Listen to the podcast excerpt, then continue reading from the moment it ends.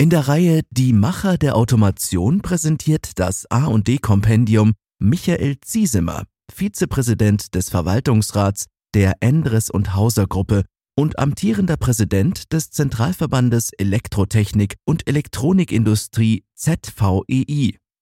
Ziesemer spricht über den Weg zum digitalen Unternehmen. Weg zum digitalen Unternehmen. Die Zukunft ist digital und die Digitalisierung verändert Schritt für Schritt Wirtschaft, Industrie und Gesellschaft. Doch was bedeutet dies überhaupt für Firmen auf ihrem Weg zum digitalen Unternehmen?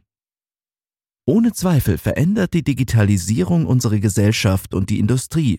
Natürlich sind die Prozessautomatisierung und Endres und Hauser davon auch und nicht zuletzt betroffen. Doch wovon reden wir überhaupt?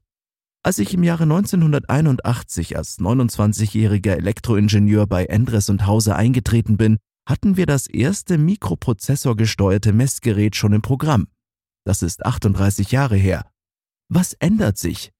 Was ist also überhaupt neu an Digitalisierung? Eigentlich nichts. Und doch werden seit 10 bis 15 Jahren eine Branche nach der anderen umgewälzt. Das konnten wir 1981 noch nicht erkennen. Der Kern der Entwicklung steckt im Mohrischen Gesetz. Nachdem sich die Rechnerleistung auf einem Chip gegebener Größe alle 18 Monate verdoppelt. Das beschreibt eine Exponentialfunktion. Doch wir Menschen denken nicht so, wir denken linear. Doch weil sich die Rechnerleistung alle 18 Monate verdoppelt, gilt das Gleiche nun für die Menge an Daten, die gewonnen, gespeichert und verarbeitet werden. Und damit kommen nun die datengetriebenen Geschäftsmodelle, von denen wir vor Jahren noch nicht einmal geträumt haben. Damit verändert sich die Struktur der Wertschöpfung bei Endres und Hauser fundamental. Doch nicht nur bei uns, überall.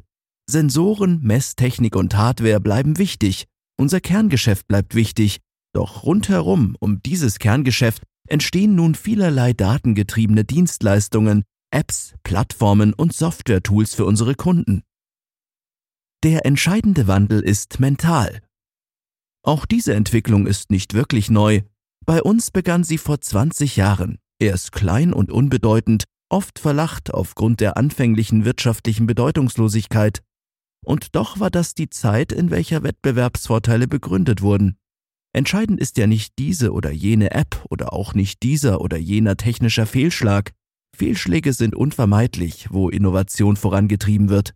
Entscheidend sind die Menschen, vor allem unsere Mitarbeiter. Der entscheidende Wandel ist nicht technologisch, er ist mental. Agile Methoden müssen in der Entwicklung verstanden werden. Ein Vertrieb, der immer nur den Ehrgeiz hatte, der Beste im Produktverkauf zu sein, muss lernen, in Lösungen zu denken und wie man gemeinsam mit dem Kunden entwickelt, statt der staunenden Kundschaft das isoliert geschaffene neue Produkt vorzustellen. Für die Zukunft aus anderen Branchen lernen. Was ich für diese zwei Bereiche beschrieben habe, gilt für alle. Als früheres Vorstands- und als heutiges Verwaltungsratmitglied sehe ich meine vornehmste Aufgabe darin, als Evangelist der Digitalisierung diesen Wandel zu beschreiben, Menschen mitzunehmen, ihnen Angst zu nehmen aber sie auch zum Lernen und zum aktiven Angehen des Wandels anzuspornen.